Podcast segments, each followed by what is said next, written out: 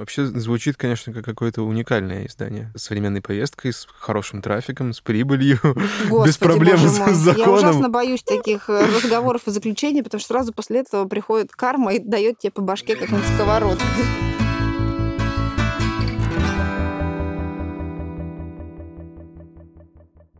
Всем привет! С вами подкаст «Давай голосом», который выходит совместно с премией «Редколлегия». Обычно мы зачитываем тут лучшие репортажи и расследования про Россию и немного говорим с их авторами, но сегодня у нас тоже привычный разговорный подкаст, когда мы разговариваем с людьми, которые сделали что-то значимое для нашей журналистской профессии. Я Настя Лотарева, спецкорреспондент русской службы BBC. А меня зовут Владимир Шведов, я главный редактор портала «Такие дела». Сегодня с нами главный редактор портала и бумажного журнала «Домашний очаг» Наталья Родикова. Привет, Наташа. Привет, ребят, спасибо. Привет. На самом деле, немножко расскажу, это наш первый глянец в, в разговорном подкасте. Немножко расскажу о предыстории. Дело в том, что Наташа сейчас получила премию «Медиа-менеджер России» за обложку с а, Маргаритой Горачевой, которая пострадала от домашнего насилия, и о том, что вышел журнал «Домашний очаг» с обложкой про домашнее насилие, написали все в диапазоне, по-моему, от «Медузы» до «Блумберга», вот, и все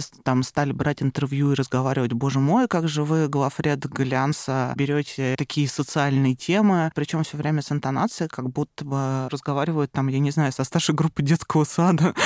боже мой, деточка, как ты сделал что-то классно, но это была длинная подводка к тому, что мы Наташу знаем и любим еще до тех пор, пока это стало модным. Наташа делает глянец, который помимо, собственно, глянцевых тем, рассказывает о важных социальных проблемах, и мы вообще решили поговорить о том, как сейчас выпускать бумажный журнал, как вообще делать тот самый глянец, каково его будущее. Это, знаешь, как всегда на всех встречах говорят, каково будущее бумажной прессы. 20 лет мы обсуждаем, каково будущее бумажной прессы, все никак не дообсудим.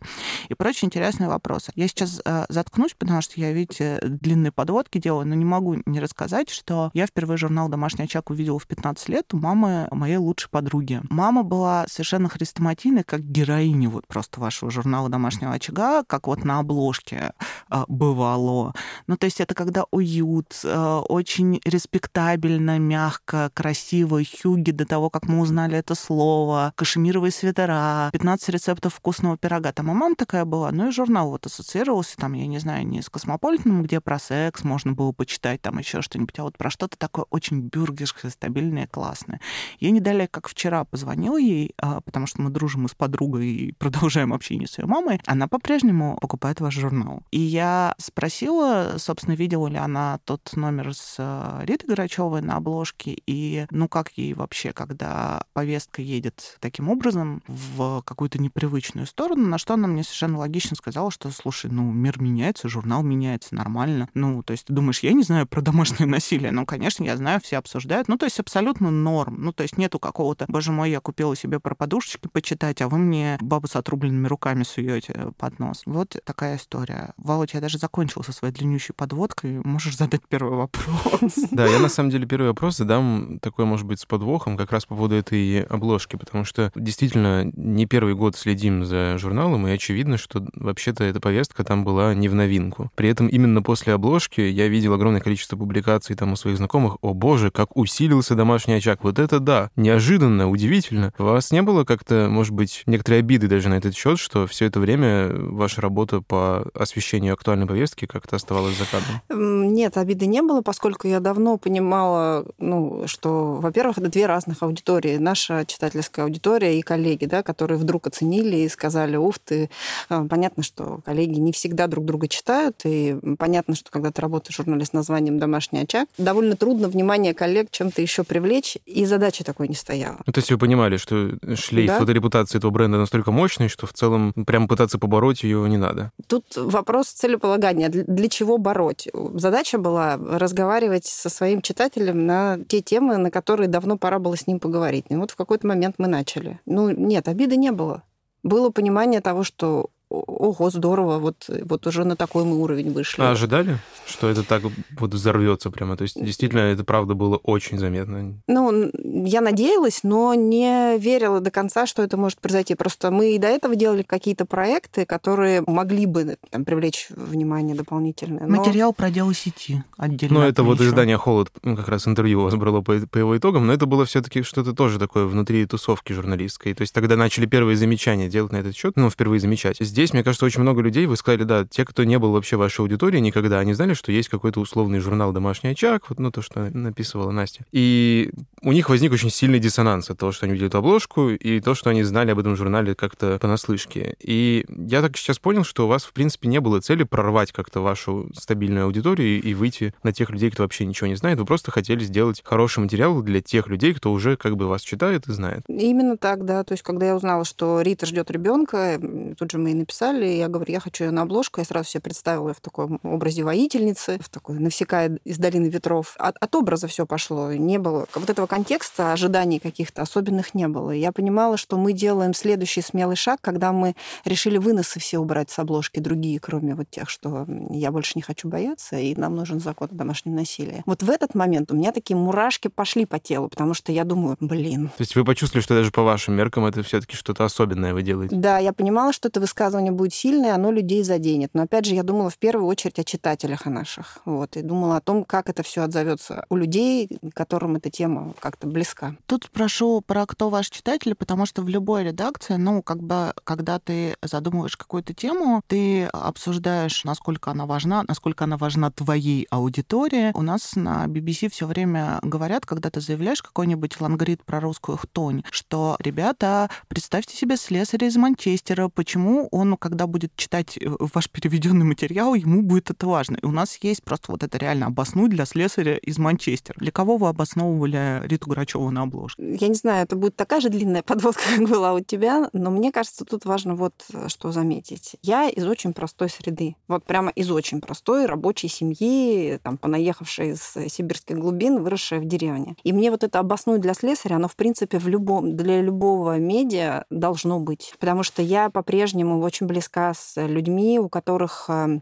ну, какие-то там дремучие еще понимания, да, там, моя собственная семья постоянно нуждается в каких-то разъяснениях. И я бы не сказала, что я хорошо знаю свою аудиторию, и я бы не сказала, что большинство медиа может честно сказать, что оно хорошо знает свою аудиторию. То есть то, что мы там пишем все в каких-то медиакитах, оно может весьма ну, отдаленное иметь соприкосновение с тем, что на самом деле кто тебя читает, и там разный журнал, разные выпуски могут вообще разные люди читать, и они могут попадать им а, в руки. Как обосновать? Ну, просто обосновать. На самом деле это происходит в любой семье, насилие вообще-то. И обосновывать как раз для людей, которые привыкли замазывать какими-то традиционными, там, стереотипными какими-то вещами свою семейную жизнь, в которой там все идет прахом, потому что кто-то кого-то бьет, мне кажется, что, ну да, вот мы, как сказать, по месту преступления, да, то есть где у тебя это происходит в домашнем очаге. Здесь же вопрос тоже, как, как будет рассказана история. То есть история ее, она еще и мелодраматичная, да, то есть там такой нормальный сторителлинг. Ты видишь беременную женщину с э, протезом, а, она чего-то не хочет бояться. То есть это, в принципе, достаточно понятная, понятный сюжет нашей аудитории. То есть мы же не просто про закон пишем и вообще убираем человека с обложки и там оставляем, нам нужен закон. Мы женскую историю оставляем, и, на мой взгляд, она достаточно сильная и понятная нашей аудитории. Супер красивые обложки. Это вообще довольно поразительная история, что тебе эту обложку снимает Володя Аверин, который вообще так-то психоневролог неврологический интернат снимает обычно. Это тоже какая-то символичная штука. Ты с создателями согласовываешь такие шаги? Я с создателями всегда согласовываю такие шаги, в том смысле, что и с рекламным отделом согласовываю такие шаги, но не в том смысле, что мне нужно получить их одобрение да или нет, одобрение или запрет. Я хочу послушать, что они скажут, потому что, с одной стороны, издатель — это человек, который прекрасно знает, как это может сработать в разных направлениях, скажем так. И он хорошо знает читательский рынок, и у нас довольно опытный издатель, издатель Катя Крылова. И с рекламным отделом я согласовываю, ну, не то, что согласовываю, я это обсуждаю. Я пробую это, разминаю тему. Я про Риту говорила, например, там, два месяца, что я, кажется, хочу снять Риту. Я слушаю, что они говорят, я думаю об них. Я внутри себя нахожу а, контраргументы на их аргументы. И даже когда сопротивление довольно сильное бывает, если я уверена, и я об них подумала, и я внутри себя контраргументы нашла, я эту обложку сниму. Ну, вот пока это выглядело так. А такого еще не было, что вы что-то придумали и решили, что после разговоров с издателем, что нет? Бывает такое, конечно, но я говорю, здесь в первую очередь я себя слушаю. То есть, а что я отвечу в ответ на ее возражение? То есть запретов не было ни разу пока.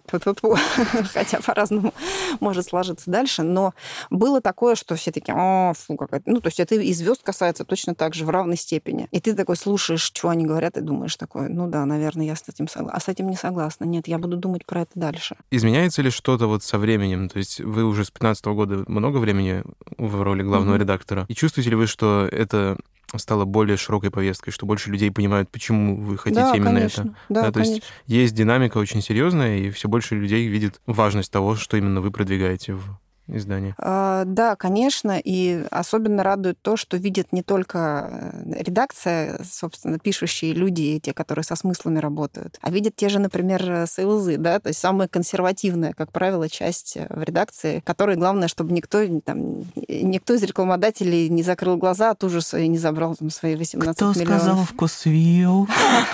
Да, как-то так. И, наверное, про издательство хотел сказать, потому что это же большой холдинг, очень много разных э, журналов, и насколько вообще вот есть какой-то горизонтальный диалог в этом ключе? Сверяетесь ли вы там в своей политике по поводу тех или иных тем, вопросов? Нет, не сверяемся, только по факту выхода каких-то друг у друга выпусков. Подглядывать. Подглядываем, уже, да? да, смотрим, читаем, обсуждаем. Ну, и опять же, вот с Ритой как раз Грачевой такой был, эм, была такая реакция, то есть впервые коллеги не просто вот внешние, а коллеги из издательского дома буквально вот, вот было так, что там ты проснулся знаменитый. То есть я пришла после того, как выложила эту обложку в редакцию, там через 2-3 дня меня не было. Вот. И то есть люди подходили, просто говорили, как здорово, как классно. Ну, у нас open space, вот все, все подходили, все говорили, писали очень много.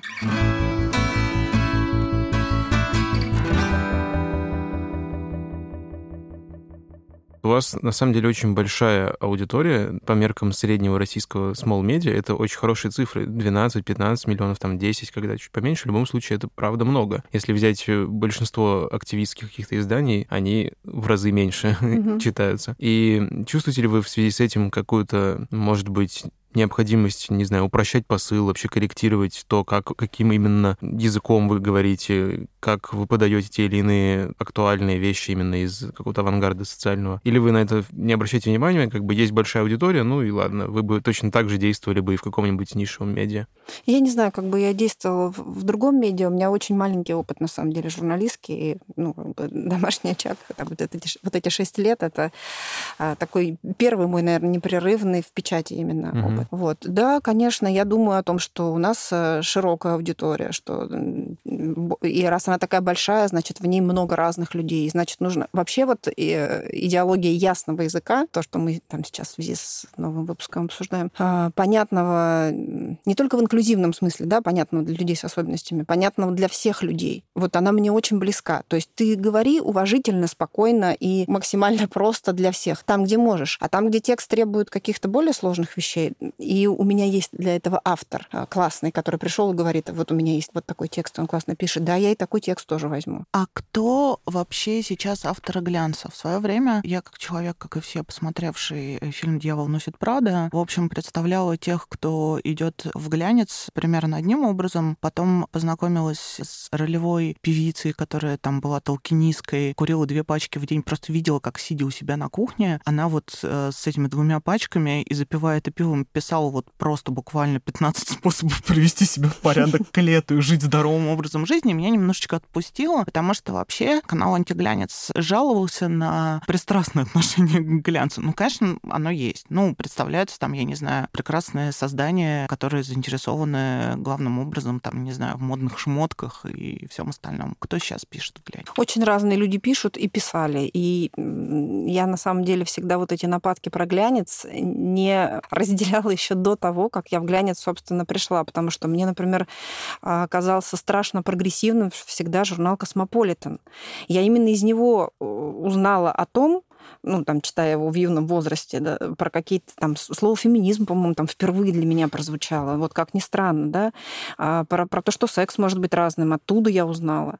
Про то, что ты можешь э, быть э, глянцевым персонажем и быть, иметь отношение к каким-то социальным темам, быть там мама приемная. Я сама стала мамой приемного ребенка и дала первое интервью. Сейчас, конечно, я обо всех интервью страшно жалею.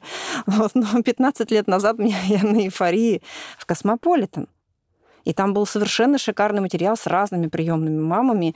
И, то есть, ну, я не думаю, что это мне кажется, это просто какой-то гнусный стереотип. Я вижу, как э, классные социальные темы глянец поднимает, и как он здорово с ними работает. И тот же Harper's Bazaar, например, я с большим уважением смотрю, что они делают и какие а они... А Tatler наш главный политический журнал. Прочитаешь интервью да. с какой-нибудь женой, сразу понятно, сразу можно в декларацию лезть. Очень познавательно. Вот, а потом я, например, очень люблю э, настоящие большие журналы про моду. Я страшно люблю это все и разглядывать. И мне даже если там не было каких-то специальных социальных смыслов. Мне, мне все это было интересно, я могу спокойно там ВОК тот же купить мне, потому что интересно его листать. Ну а почему нет? Ну хорошо, в разные там свои дни и часы я хочу про разные читать. А есть внутри глянца какая-то там, я не знаю, внутренняя иерархия? А, глянец, а, который считается там прям top of the top, глянец, э, хотел сказать, для домохозяек, просто запнулась на этом моменте, как это самое, там, не знаю, глянец для простых, еще что-нибудь. Ну, конечно, есть. Я думаю, что домашний очаг, да, мы, конечно, мы где-то там в самом низу иерархии в этом смысле, да, то есть мы там не, не про самый супер авангард fashion или beauty, мы про что-то для жизни. То есть, да, мы такой, там, наступаем в премиальный сегмент, у нас там красивая верстка, художка, и там мы классно издаемся, и мы снимаем. У нас ровно те же самые фотографы, стилисты, визажисты, те же самые звезды, что и в других журналах. И, то есть мы, нам снимают обложки, там самые крутые фотографы и так далее. Вот. Ну, конечно, мы понимаем, что мы немножко ближе к телу, что называется. Поэтому я свое место очень хорошо осознаю. Ну, мне не больно от этого, да. Я тут опять с занудным менеджерским вопросом по поводу соотнесения вообще сайта и бумаги. Очень интересно, потому что это везде по-разному решается совершенно. И есть э, издания, где вообще контент примерно одинаковый, а есть, где большая разница. И как вот вы это делаете, и нет ли здесь какой-то оглядки на то, что вот условно в интернете уже аудитория чуть более продвинутая, а бумага, значит, там надо более консервативно все-таки действовать?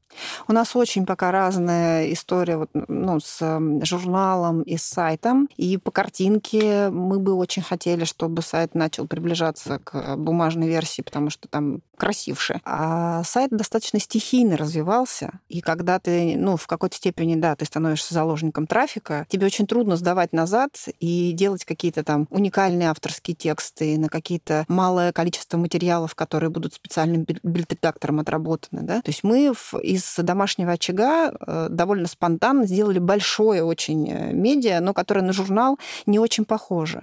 Вот. Оно при этом мы а, там имеем всю ту же самую оптику, я считаю, это главной нашей ценностью. Ты можешь писать про что угодно, но ты оптику свою должен беречь. Ну, как бы понятно, да, про что мы говорим, там, ценности, да? А вот это был мой вопрос, на котором я запнулась и забыла. С одной стороны, у нас есть вот эта градация глянца, ну, вот какие-то большие традиции там и всякое такое, и, возможно, имеющийся к вам вопрос, а при чем тут психоневрологический интернат? Ну, при всем уважении, в Татлере я не представлю такой материал, который вышел даже в супер супер гламурной съемкой там и так далее. Хотя мы тоже знаем, что кто там Лиду Маниаву снимал. Харпис там, Базар. Да, mm-hmm. то есть они это делают, но немножко в другой стилистике mm-hmm. уж вот все-таки не ПНИ. А с другой стороны у нас есть так называемая полиция Вандерзина, которая на каждую неэтичную подпись к картинке, а к вам теперь, в общем, внимание так-то притянуто.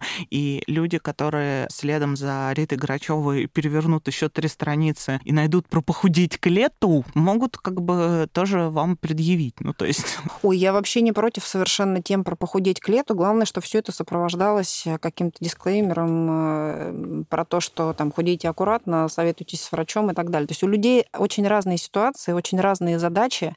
И зачем мы будем отрицать то, что кто-то хочет похудеть, а, а, а почему нет, если он это делает там, с нашей поддержкой, сделает это правильно, научно и так далее. То есть меня, меня это вообще не смущает нисколько. Ну, внимание к личной жизни звезд, ну вот вторжение условно в а, их у нас, пространство. Да, у нас а, как бы политика в этом отношении такая про личную жизнь звезд. Мы не публикуем материалы, которые получены э, не комфортным для звезды путем, да, то есть папарацци, например. Угу. Если только это уже не стало достоянием общественности настолько широким, что это уже само по себе повод, и, например, звезда уже отреагировала. А, основные наши звездные новости базируются на их собственном контенте в Инстаграме, Угу. Когда они что-то выкладывают, радостно чем-то делятся, или там радостно пересрались, извините, друг с другом, я не знаю, можно у вас такие слова употреблять. Вот. То есть это какой-то открытый контент. Мы об этом сообщаем в новостном абсолютно ключе, никого ни на чем не подлавливаем ну, мы, по крайней мере, стараемся. Это понятно, что авторы меняются, и там на старуху бывает проруха. Мы тут же это обсуждаем и докручиваем, потому что мы, на самом деле, мы тоже не самые опытные люди. Я бы не сказала, что у нас тут, а, да, там Wonderzine, наверное, опытный, вот, но а, не так много, да, среди нас людей с идеальными настройками. Вот мы настраиваем прямо в процессе. И я вообще совершенно там три года назад была другим человеком, с другими там во многом, да, во многом других убеждений, и там практика совсем другая. Вот. Но у нас э, есть там два-три классных человека, которые прям хорошо и быстрее всех секут в чем-то. Этический барометр. Совершенно верно. То есть, причем они даже в темах иногда не пересекаются. Одни там классно про гендер говорят, а другие про что-нибудь еще. Вот. И мы так все вместе это обсуждаем и вырабатываем некую, а иногда дорабатываем, потому что там корявым своим языком что-нибудь сформулируешь, через год понимаешь, о, это я был такой этичный, да.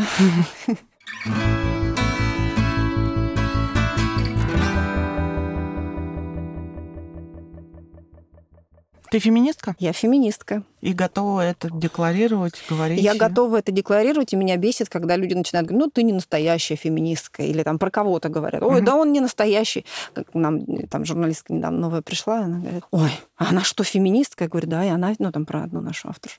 Она феминистка? Я говорю, да, и она, и я. А она там вот так-то... Я говорю, ну и что? Чтобы быть э, феминисткой или феминистом, профеминистом, достаточно базовые какие-то принципы разделять, и дальше просто идти по этому пути. Вот. И мне кажется, что каждый имеет право себя назвать. Я недавно сидела у мастера в салоне, готовилась как раз к медиа-менеджеру России. вот. И, и у нас с ним зашла речь о том, что он оказался отцом троих детей и рассказывал, как он по-разному воспитывает девочек и, и мальчиков. И меня в какой-то момент Бомбило. начало бомбить, да. Вот. И я, значит, терпела, терпела. А когда ты в заложниках находишься у парикмахера, который там... Причем он так нежно шурудит у тебя в голове, и ты, с одной стороны, ему страшно благодарен, и видишь, что все хорошо, но ты в заложниках. Вот. Но все равно, конечно, меня начало бомбить. И в итоге я, значит, начала там выступать на весь салон, да, про то, кто имеет право на какой секс и так далее. Вот. И про то, что женщины тоже не, не обязательно моногамные, что это вообще за бред он тут несет. Ну все, мы, мы довольно дружно с ним э, разговаривали об этом, и в конце он сказал, так я что, я тоже, получается, феминист? Я говорю, да, ты тоже феминист теперь. Вот, вот знай, живи теперь с этим. Теперь ты тоже можешь быть феминист.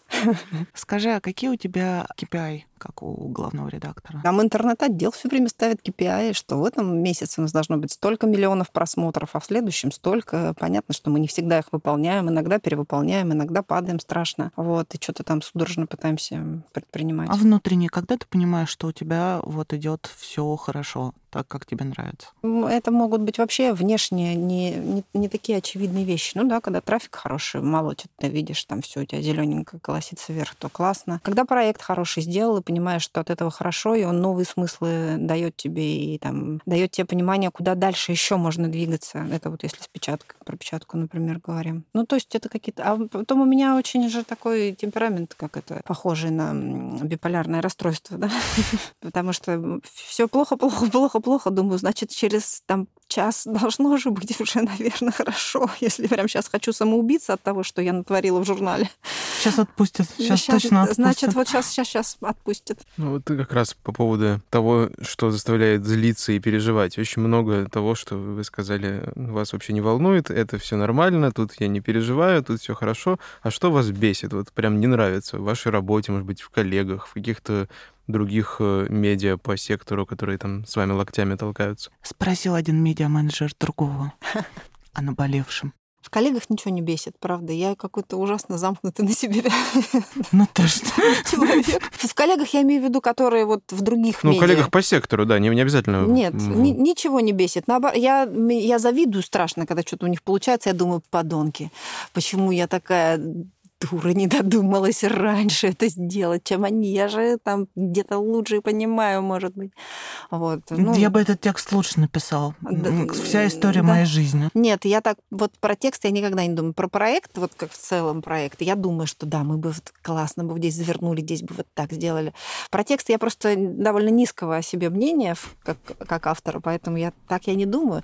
Вот. А в коллегах, которые близкие в редакцию, постоянно что-нибудь бесит. я вообще бешусь на близких часто. Ну, бесит, когда ты там по одному и тому же месту там 10 лет, а, все, ну, а какие-то вещи просто раз с нуля совершенно. Бесит, когда там отдел спецпроектов присылает э, предложение для клиента, в котором есть слова. Каждая хозяйка мечтает, и я просто ну, рву натурально на себе рубашку и иду разбираться лично ногами, если я прям в офисе говорю, ребят, вот вы сейчас с кем поговорили? Вы меня первый год знаете, мы с вами первый год об этом говорим. Ну какая? Каждая хозяйка мечтает и так далее. Вот, вот это бесит. А за кем следите вот вообще э, из коллег более-менее схожих по тематике? Я, ну так, за всеми, что доносит ленты в основном. Раньше прям читала и журналы, сейчас, сейчас, сейчас в основном, что если случайно что-то в руки попадает. Я очень внимательно всегда слежу за социальными медиа, потому что я, я там страшный поклонник таких дел, понятно, и там BBC. Прохтонь вот. люблю почитать да, с утра. Прохтонь люблю почитать с утра, порыдать, или наоборот. Я за всеми слежу, потому что мне очень нравится высокая мода, и поэтому я, я всегда листаю журнал о моде, которые мне попадаются. И я смотрю, как интересно тоже они меняются, как, ну, как бы, как к ним долетают эти идеи, как они трансформируются. Вот. И мне, на самом деле, мне ужасно нравился всегда Татлер, а, потому что я люблю, у них классные авторы были, они как бы, большие деньги могут себе многое позволить. И когда ты там вращаешься в таких кругах, и, там, на одной ноге с э, там, какими-то очень мощными персонажами, и можешь себе позволить и в жизни про них так говорить, и можешь себе позволить тексты довольно резкие писать. Вот, то есть у них довольно свободный был язык. И... Я обожала всегда Татлер. Да. Это чуть ли не единственный глянец, который я читала очень долго, потому что мне очень нравилось, красиво написано, когда я читаю и ни черта не понимаю, что происходит. Ну, то есть кто вот там, э, да, этот кто это? А там, а там же вот этот вот язык с а, подтекстом. Я вот вижу, что Ужасно просто иронично. знаю по языку, что вот угу. здесь поддевают, что вот здесь второе дно. А ты читаешь, как будто ты в другую страну приехал и ничего не понимаешь. Это при очень этом, мне нравилось. При этом я так понимаю, что это наша абсолютно уникальная российская находка, да, то есть, э, что вот эта риторика нашего Татлера, она ну, ни на что больше не похожа, потому что у нас какие-то другие условия, то есть ты все время вынужден оглядываться на, на миллион разных совершенно персонажей, здесь не наступить на закон, здесь не наступить на горло миллионеру и так далее. То есть мне ужасно нравилось. Вот, но Татлер это женский глянец? Можно? А вот сложно сказать, кстати, я не знаю. Вот, я смотрю всегда с большим интересом, что делают коллеги и в нашем издательском доме, и там и гламур я с удовольствием могу полистать, потому что ну, я люблю там большие дорогие съемки смотреть, потому что я говорю, что большие деньги позволяют много экспериментировать. То есть, да, голь на выдумке хитра, но когда у тебя много денег и много возможностей экспериментировать, ты там классные вещи можешь делать. Вот, я, я ужасно люблю и там наш Харпус Базар очень люблю. И... В свое время видела по знакомым светским репортерам, которые, надеюсь, не слушают наш этот выпуск подкаста или не обидятся, ничего плохого не имею в виду. А, что это примерно как, опять же, когда ты работаешь на месте в репортаже, ты немножечко мимикрируешь под окружение. Не знаю, я автоматически всегда работаю в поле, прикрываю татуировки и ношу максимально незаметную одежду, чтобы не отвлекать, да, там, своим прекрасным образом от того, что я вообще так с людьми говорю. Ну, то есть вот тема, что ты светский обозреватель, ты должен пойти на светскую тусовку, и на тебе вообще тоже должно быть платье, которое стоит, которое со страниц этого журнала, которое стоит денег, на которые ты, можешь там, не готов, не хочешь себе это позволить, а потом в это втягиваешься. Об этом Женя Милова хорошо рассказывала, на самом деле, и как раз рефлексировала этот опыт, что в какой-то момент, ну, ты, будучи человеком, ну, вообще не из этой сферы и без возможности и даже желания вроде бы как туда попасть, ты начинаешь смотреть, как платье Диор на себя надевать, и думаешь, что-то у меня, блин, прошлая коллекция, а на бал Татлера надо пойти. Вообще, насколько мимикрируешь под то, что ты делаешь? Одно из первых интервью на радио у меня было в статусе значит, главного редактора «Домашнего очага», и меня спрашивают, ну что, как дела-то там у вас? В Голлянце. Помним времена, когда к нам сюда главные редакторы Independent Media на золотых Мерседесах приезжали. Звякали золотыми часами об стол, просили их снять, чтобы значит, звуку не мешать. Я говорю, ребята... Времена нынче не те. Я что-то, говорю, не застала этих времен. То есть, не, не до такой степени. У меня, как бы, я обычный советский человек. У меня нет сумки, я вообще не ношу. Вот у меня наш стилист, он шьет. Вот у меня за три с половиной тысячи рюкзак. я ношу три года уже. И Наташа приехала к нам на электричке, а не на золотом Мерседесе. Да, я, но на экспрессе за 200 рублей билет. Степень элитности, уважение. А когда смотришь на всю эту там высокую моду, э, не хочется Хочется, ужасно хочется, потому что я это все люблю рассматривать. Я люблю очень искусство. Я в нем мало, может быть, понимаю. Но я смею надеяться, что я немножко его научилась чувствовать в последние годы. Вот я это люблю рассматривать и с большим уважением смотрю на что-то классное и красивое. И да, иногда хочется и там на съемку что-то примерить. У меня не та, не та среда, чтобы была возможность мимикрировать. То есть никто меня царицей не соблазнял. Вот. Олигархи мне пока не развращали.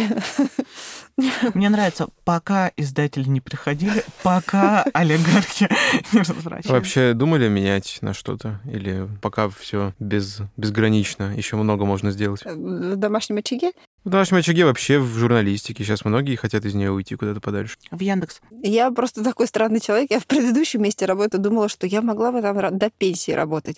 И здесь тоже думаю, о, ну, в принципе, еще много же что можно сделать. Поэтому как-то вот еще я... столько да, обложек можно Столько поставить. обложек можно сделать. Еще про это, про это, про это, про это не рассказали. Вот. Нет, ну, меня часто зовут на телек на какие-то проекты. Ну, то есть я с, с телека пришла. Вот. Иногда прям ужасно хочется, но я понимаю, что мне хочется проектно. Мне хочется ввязаться в какой-нибудь там, там, я не знаю, музыкальное ток-шоу или там «Угадай мелодию», что-то в этом духе. Вот, потому, потому что я ужасно люблю эту атмосферу, то есть я с, ей очень близка и, и сродна. Только в этом смысле. А так... То есть тебе пока интересно? Мне пока интересно именно потому, что «Храни нас пуще всех печали, барские дни, барская любовь». Мы такие маленькие, не очень заметные, может быть, там не, не настолько, чтобы нам чего-то там запрещали или еще что-то в этом духе. То есть пока вот все так. Пока я достаточно свободно себя чувствую и делаю, чего хочу. А, просто, знаешь, в голове выросла табличка «Дело сети», писать про дело сети. Ну, там вся тема с а, домашним насилием — это иноагентская тема у нас, и тоже повышает риски. Но вообще там повышение Я думаю все время об этом. Я все время ужасно боюсь. То есть, да, я, с одной стороны, чувствую себя всегда достаточно свободной и понимаю, что если я что-то захочу, я могу это сделать. Вот, ну, наверное. Я просто не знаю, как это может работать, да, я не знаю. С другой стороны, я все время, да, конечно, я боюсь, потому что я боюсь, ну, вот, закрою откроют журнал. Ну вот там придут, выпнут меня, и а что дальше будет с домашним очагом? Вот, то есть я, я все время про это думаю, да, ну, взвешиваешь риски, идешь.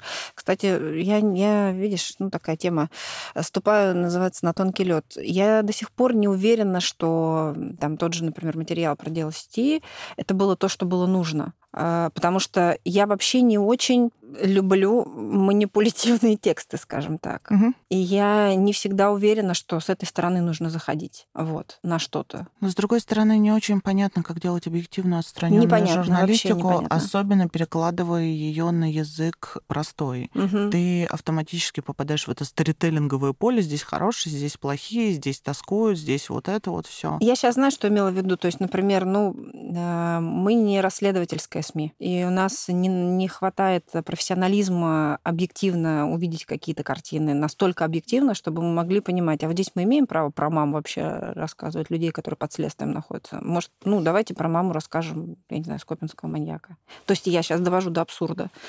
Вот. Ну, Ксения Анатольевна на могилку-то возила. Ну, вот. Впечатляющая довольно история. Ну, при этом я понимаю, почему должен был появиться текст а, мамы одного из участников Колумбайна. Ой, он великий. Да.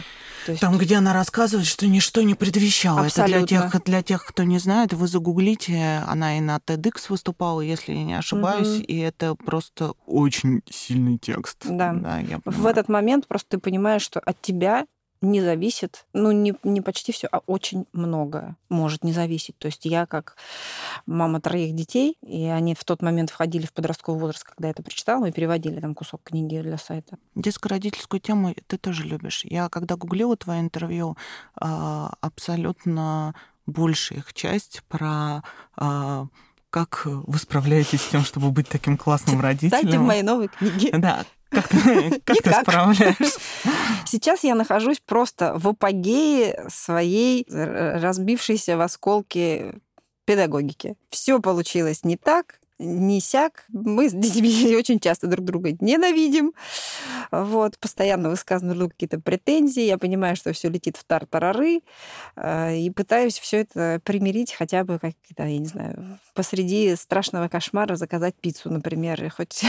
В рамках новой искренности это вот ровно то, что нужно, чтобы писать колонки про детей. Потому что это вот все, все составляющие успеха, буквально включая пиццу.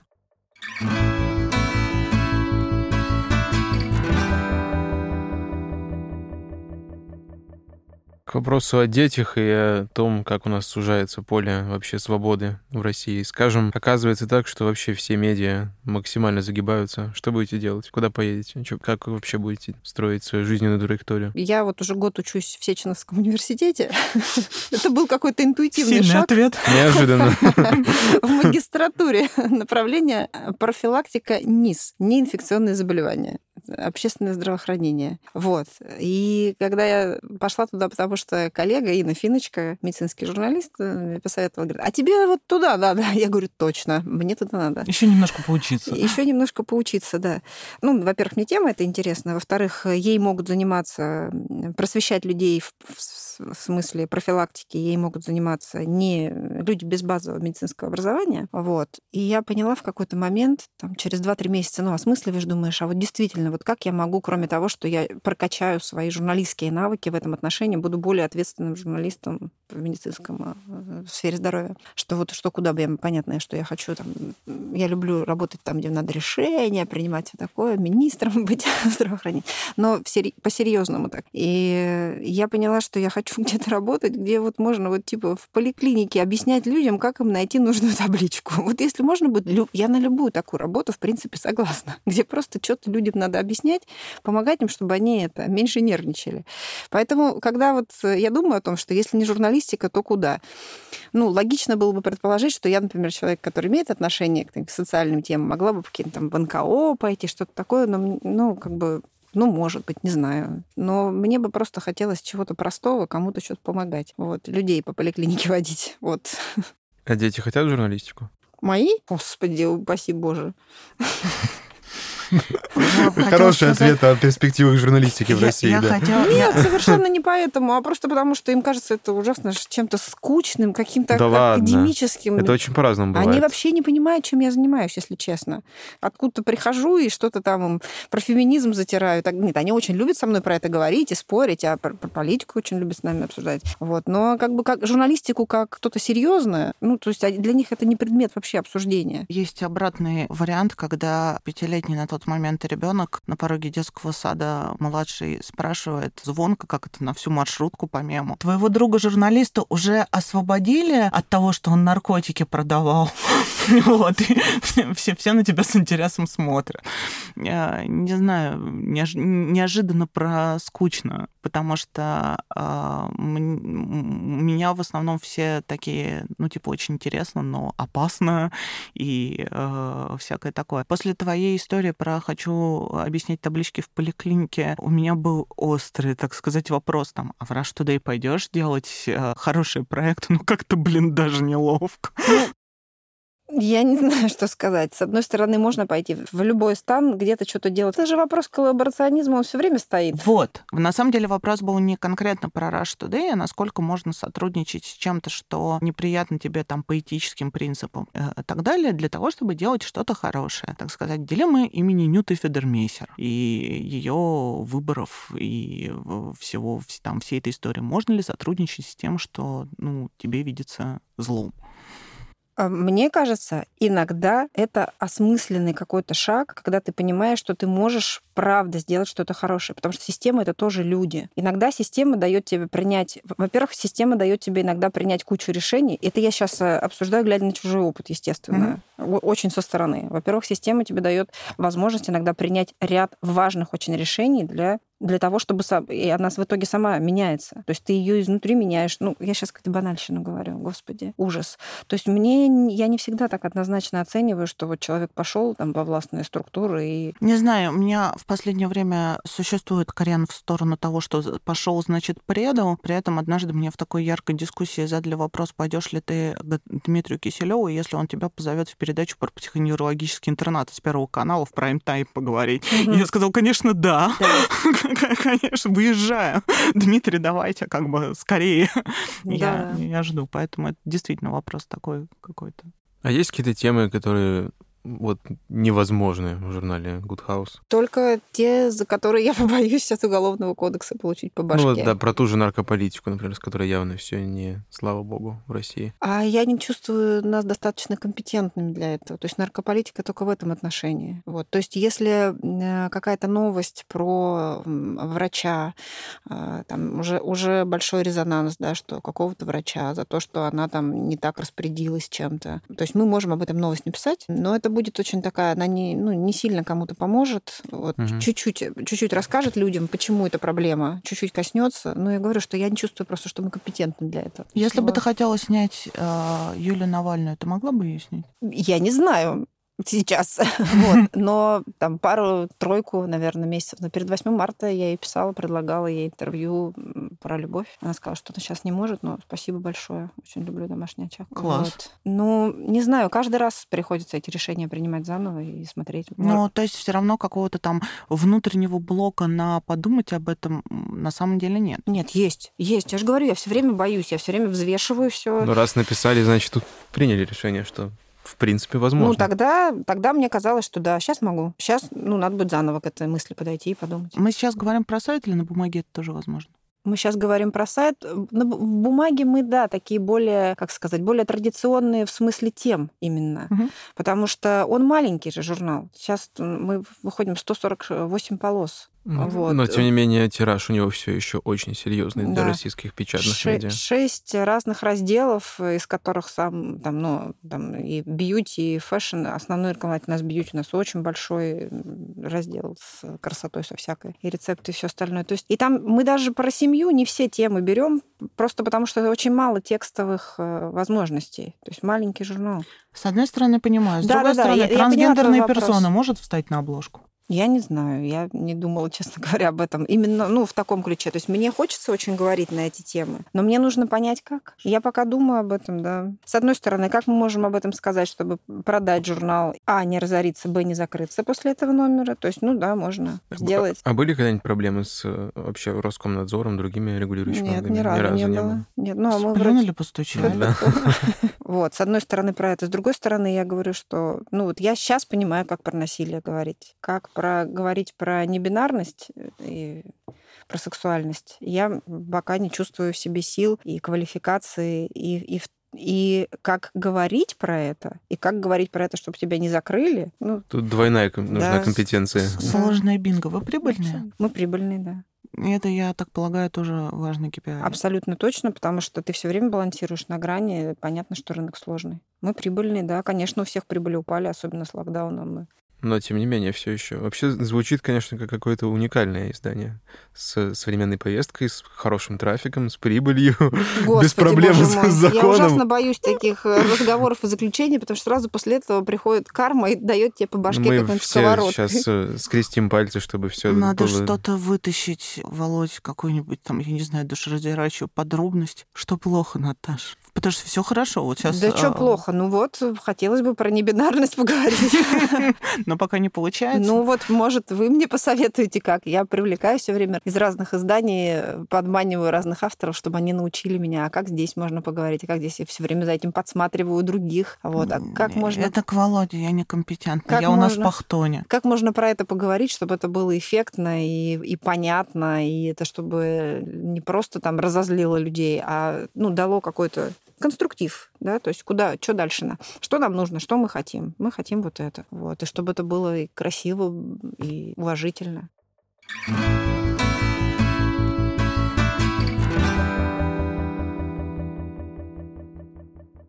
Меня на последнем собеседовании, которое я в своей жизни проходила, задали вопрос, который я теперь всем задаю, потому что он мне очень нравится. Приведите пример своей вот самой большой ошибки профессиональной. Когда вот ты, вот что тебе приходит в голову при слове там «накосячил»? Самый большой не скажу, потому что постоянно что-то происходит. Недавно просто я думала о том, что а, пересматривала э, наши обложки и думаю, блин, у нас же была девушка, пережившая рак молочной железы. Она у нас стала финалисткой премии «Время женщины». Мы ее вынесли на обложку. И я в выносе не написала, почему мы вынесли ее на обложку. Я просто вынесла вообще какую-то глупую цитату, как обычно там у звезд просто из интервью там типа там, я научилась смотреть на жизнь смело, научу и вас. Типа что-то в этом Это духе. у нас уже караван истории, я очень люблю. Как, как я вообще могла просрать такой шанс?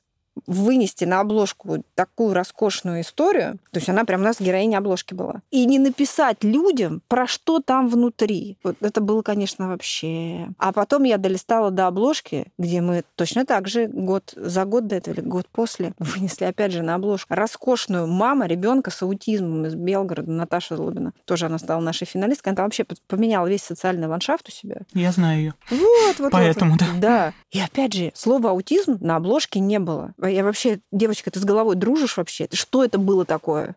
Ну, это вот... Но это, видимо, время, когда нужно... Э... Я не боялась вынести эти слова. Я не боялась. Мне не хватило Слушай, ума. Мне, а мне кажется, что это вообще какая-то, как, какой-то блок в голове, который со временем проходит. У меня есть такой внутренний пример, что слово «бомж» произносить я перестала гораздо раньше, чем перестала произносить это слово в голове. Mm. А в какой-то момент я поняла, что я и в голове. Ну, mm-hmm. когда думаю о чем то ну, смотрю, думаю, не «о бомж» стоит, да, а, да, да. о бездомный. Mm-hmm. Видимо, тут тоже как бы там про приоритеты или про какие-то важные важные штуки, ну, в какой-то момент просто выплывает, когда ты учишься. У вас много места на журнале занимает вообще здоровье и какая-то забота о себе. И сейчас у нас, например, самая горячая тема снова, понятно какая, вакцинация, коронавирус и все такое. Как у вас аудитория с этим работает? Насколько она адекватно воспринимает то, что вы пишете? Потому что вы, насколько я понимаю, такую провакцинаторскую, конечно, позицию занимаете. Мы занимаем позицию научную, нейтрально освещаем то, что говорят врачи, эксперты и так далее. Стараемся давать ссылки на PubMed, там, на Lancet и так далее.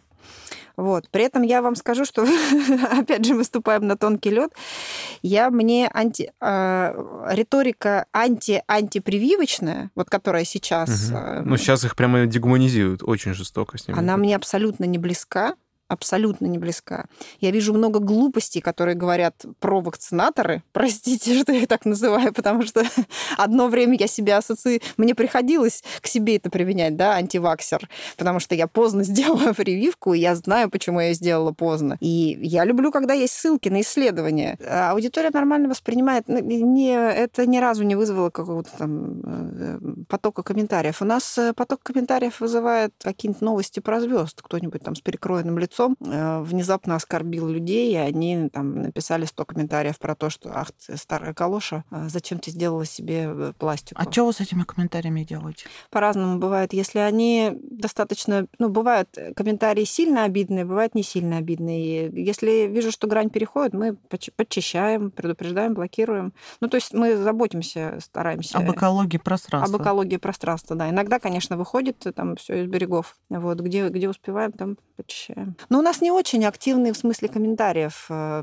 читатели. У нас трафик большой, а комментариев не, не часто. А какая самая популярная соцсеть? А больше всего из Фейсбука приходит, а при этом Одноклассники у нас э, именно на сайт, а при этом у нас уникальная история с Одноклассниками, у нас там своя экосистема, мы там проводим... Э, у нас там как раз очень активная аудитория в плане комментариев, лайков, перепостов, и там у нас же мы делаем прямые трансляции, которые mm-hmm. там у нас там полтора-два миллиона собирают. А, и их всегда очень активно прямо смотрят и комментируют, и, и долго они в топах висят, там, годами пересматривают ну, одни и те же. Вот там интересная аудитория. Она на сайт не в таком объеме идет, она там внутри э, колышется. Короче, подумываю э, вспомнить пароль к аккаунту. Что-то прям интересно стало. Подумай.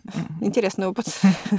У меня, на самом деле, наверное, такой закрывающий вопрос про перспективу вообще. Мы начинали с того, что за 5-6 лет все очень сильно сместилось, и на самом деле, правда, стало более прогрессивным, как ни крути. И есть ли чувство, что еще через 5-6 лет будет лучше? У меня всегда такое чувство. Да, конечно. Я верю в то, что мы гуманизируемся. Иногда просто страшные черные времена. Вот, но я, я вижу Которые это. все страшнее и чернее, но мы гуманизируемся. Да. Ну, то есть это все наносное, а глобально тренд все равно такой, что все больше людей будет понимать, почему Да. э, человека из ЛГБТ-комьюнити нельзя бить, почему да. домашнее насилие это плохо. Ну да, потому что, ну, были же времена, когда люди ходили на казни смотреть. Я не, я не уверена, что они не могут вернуться. Вот, да. Да. Но, не знаю, я верю в то, что там количество переходит в качество. В просвещение верю.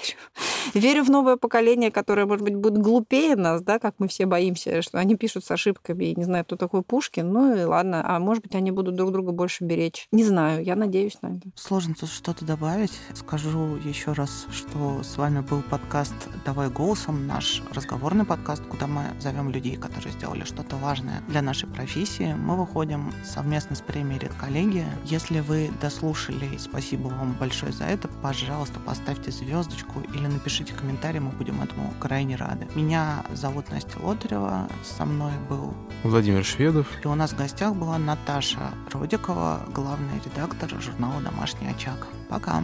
Спасибо вам огромное за ваш журнал и то, что вы нам сегодня рассказали. Спасибо.